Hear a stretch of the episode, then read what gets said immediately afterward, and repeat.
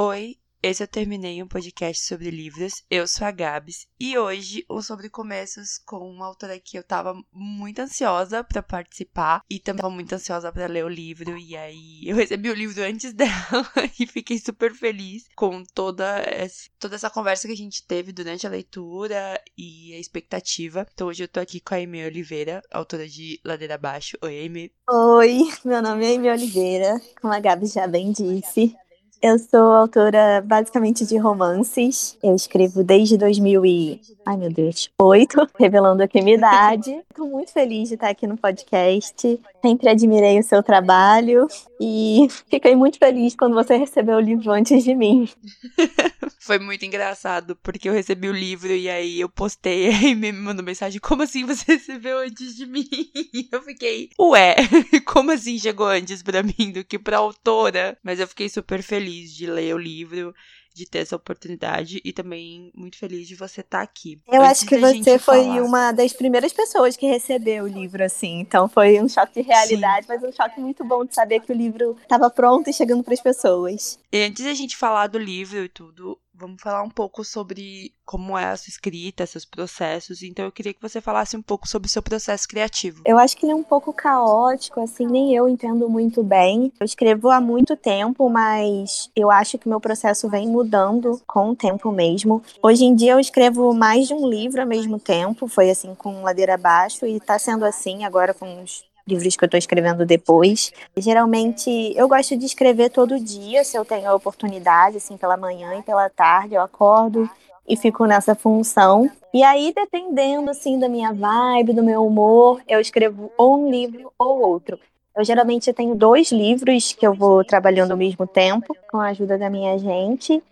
E é isso, eu gosto de escrever bem basicona, assim, no Word mesmo. Agora, eu estou tentando fazer mais o planejamento num caderno para eu poder visualizar bem, sem ter que ficar trocando de janela. Mas é isso, faz mais de 10 anos que eu escrevo, mas eu, parece ainda que eu estou tentando me encontrar no meu próprio processo. E quais são as suas principais inspirações para escrita? Olha, eu para escrita em si, assim, o processo do dia a dia é mais uma coisa de rotina para mim.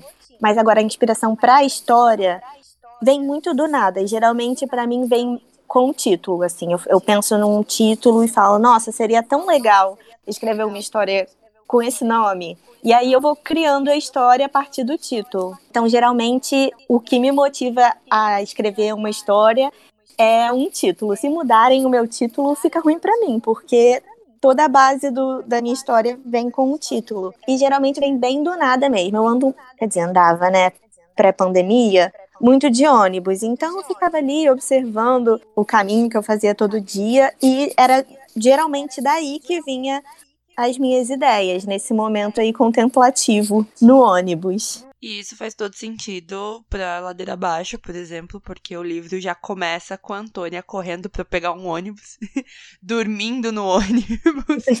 Então, a gente vê bem a inspiração do ônibus. Exatamente. Obviamente eu tive essa ideia no ônibus. Quando eu vou pro trabalho, quando eu ia pro trabalho, passava pelas ladeiras de Santa Teresa, não por Santa Teresa, né, que é o bairro onde acontece o livro, mas dava para ver as ladeiras e eu sempre achei um lugar muito interessante. E foi isso, aí eu pensei nessa menina que assim como eu, pega muito ônibus, assim como eu, dorme no ônibus, é, no, nos ônibus que pega, mas não assim como eu, ela dorme no ombro de alguém. Quer dizer, eu já dormi no ombro de alguém, mas não de alguém conhecido. Esse mico eu ainda não paguei. Meu Deus. Então eu vou fazer uma pequena sinopse do livro e aí pro pessoal conhecer. O livro conta a história da Antônia, que mora com a avó dela, a avó Fifi, que eu já amo porque a avó fica mesmo literalmente cuidando da vida alheia, mas enfim. E que a avó dela tá com começo de Alzheimer. E aí já fica um pouco tenso e dá um aperto no coração para quem tem avós, assim, próximos, a gente fica com esse medo porque é uma doença que dá uma tristeza, assim, ver a pessoa se perdendo no meio do caminho. E aí a Antonella trabalha e estuda para manter a casa.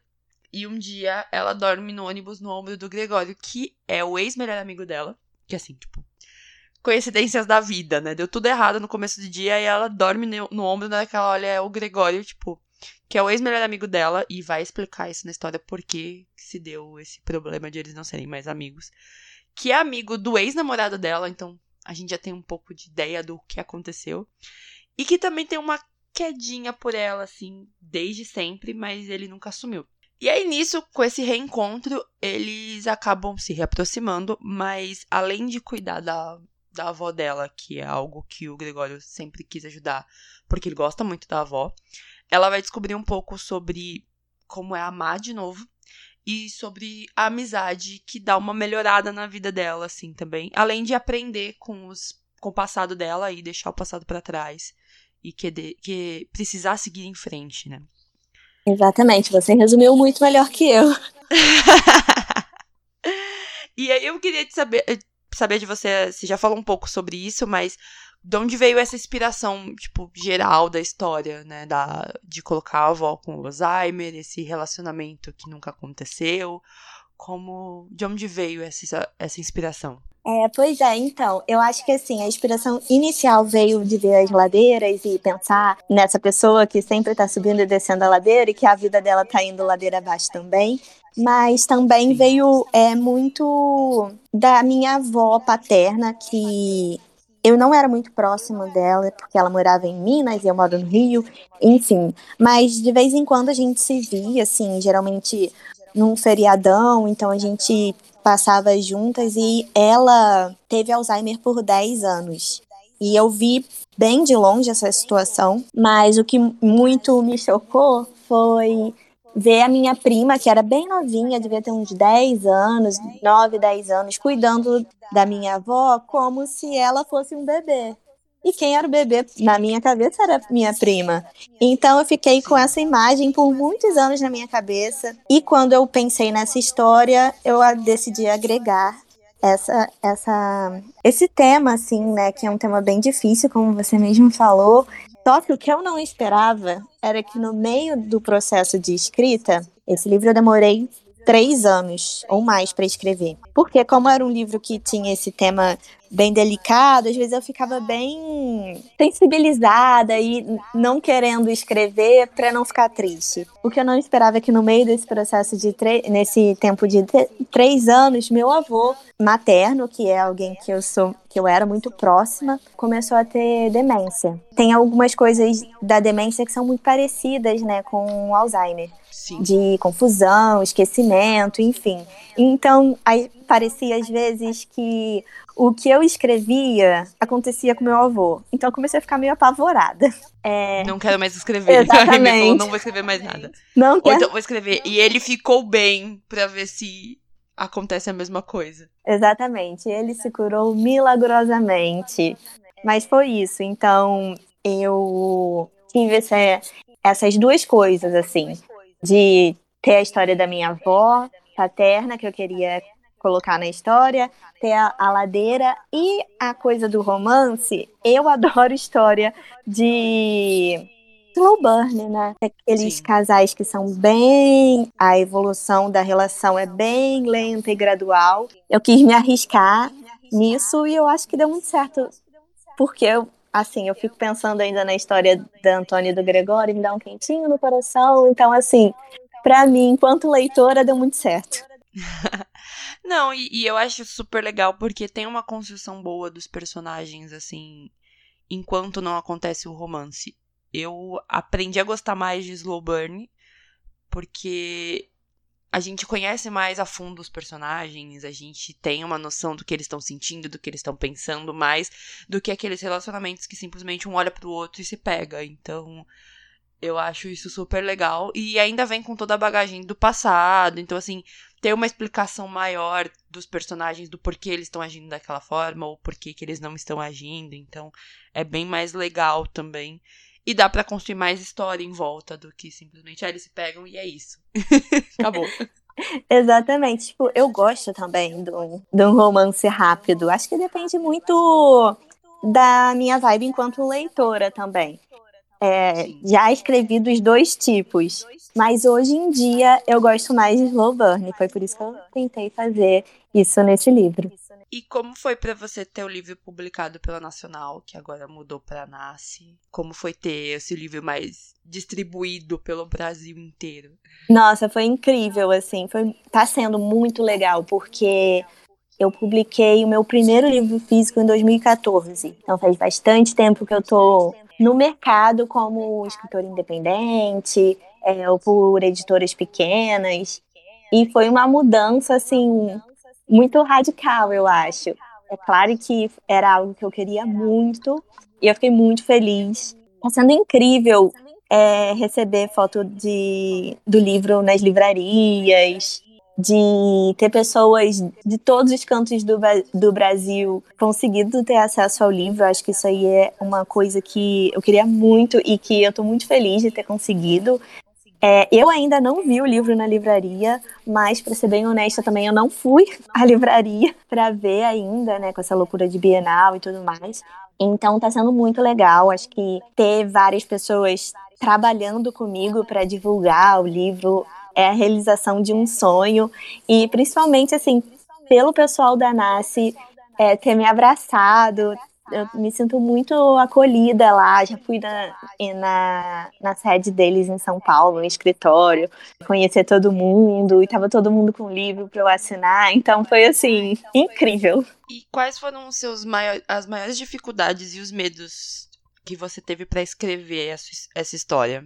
Meu avô, né, é, ter desenvolvido demência e ter passado por episódios muito parecidos com o que eu narrava no livro, foi uma coisa que me apavorou bastante. Teve uma época que eu falei para minha gente, olha, vou dar uma pausa, vou entrar em hiato nesse livro porque não tem condições, eu não quero prever o futuro do meu avô. Eu acho que também o processo de, da divisão dos capítulos, né? Porque o livro é narrado um capítulo da Antônia, outro do Gregório, um do Antônio, do Gregório.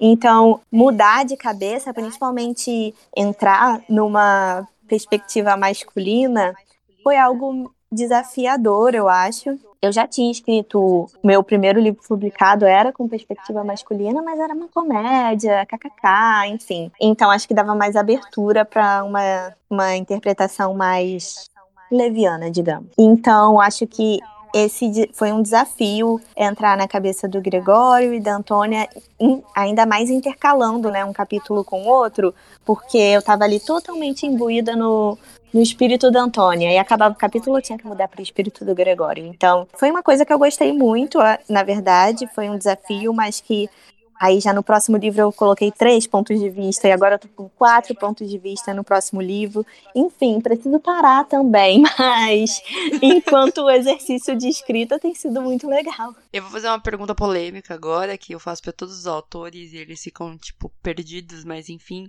qual que é o seu personagem favorito desse livro? Então, para mim isso é muito claro, que é o Gregório. Eu sei que assim, pelo que eu tenho lido e ouvido das pessoas que leram o livro, a personagem favorita é a, a avó, a Fifi, que realmente eu adoro ela, ela é o alívio cômico do livro, embora seja ela a pessoa cometida pela doença. Mas eu gosto muito do Gregório, acho que ele é tudo o que eu queria num garoto, eu consegui colocar nele, ainda que ele não seja perfeito, que ele tem lá suas falhas, seus defeitos e dá suas mancadas. Mas eu gosto muito dele, eu não sei explicar. Ele é um ponto de conforto para mim. Quando eu penso nele, assim, eu penso uma pessoa muito boa.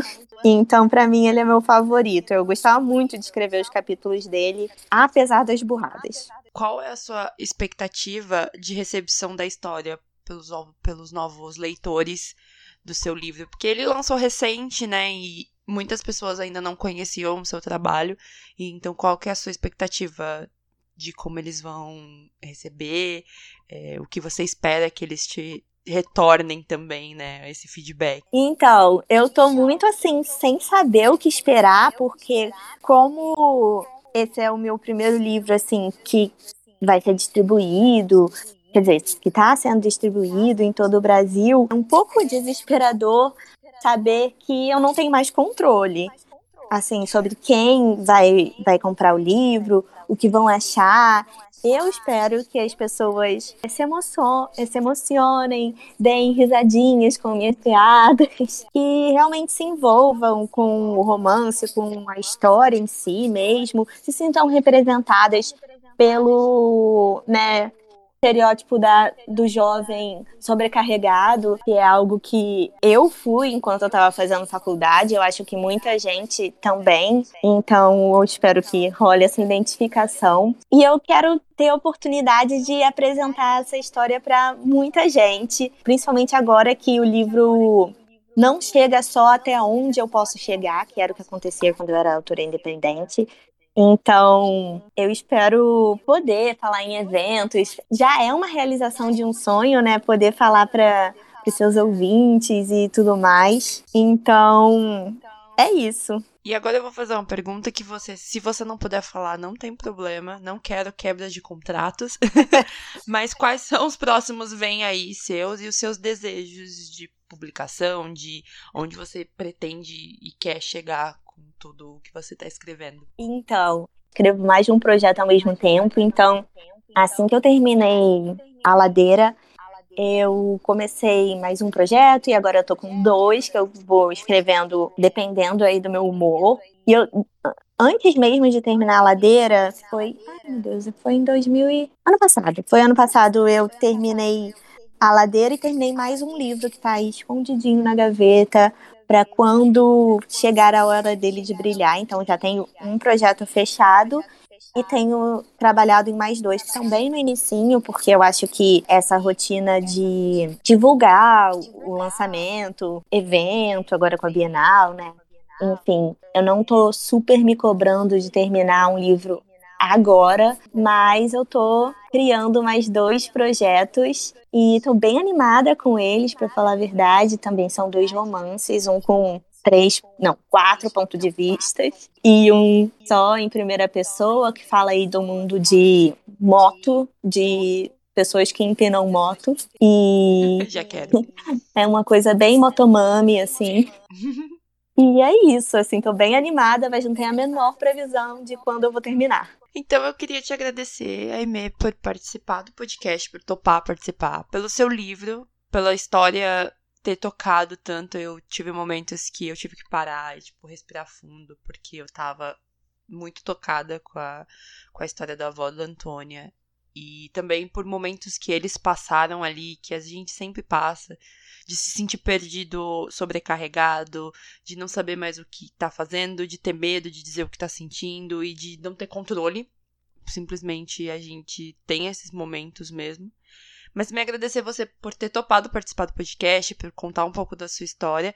E agora eu abro para você mandar beijo para quem você quiser, agradecer quem você quiser e deixar suas redes sociais. É, primeiro de tudo, eu queria agradecer a você pela oportunidade. É uma honra estar aqui e conversar com você e saber que você leu o livro, gostou. Desculpa pelos momentos de sofrimento. E agradecer a todo o pessoal da NASA que tem me dado um super apoio, assim, enviado o livro para pessoas maravilhosas como você.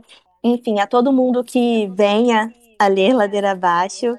É, já agradeço de antemão também. Minhas redes sociais são Aime Oliveira, geralmente, que é um Aime, um nome meio complicado, então eu vou soletrar. É A-I-M e 2 E de elefante e Oliveira normal. Eu estou sempre pelo Instagram, pelo Twitter e tentando manter uma rotina no TikTok, mas é muito difícil para uma pessoa que não tem muita intimidade com a câmera, mas a gente tenta, né? Enfim, quero agradecer muito, foi muito legal essa conversa, me diverti aqui falando com você.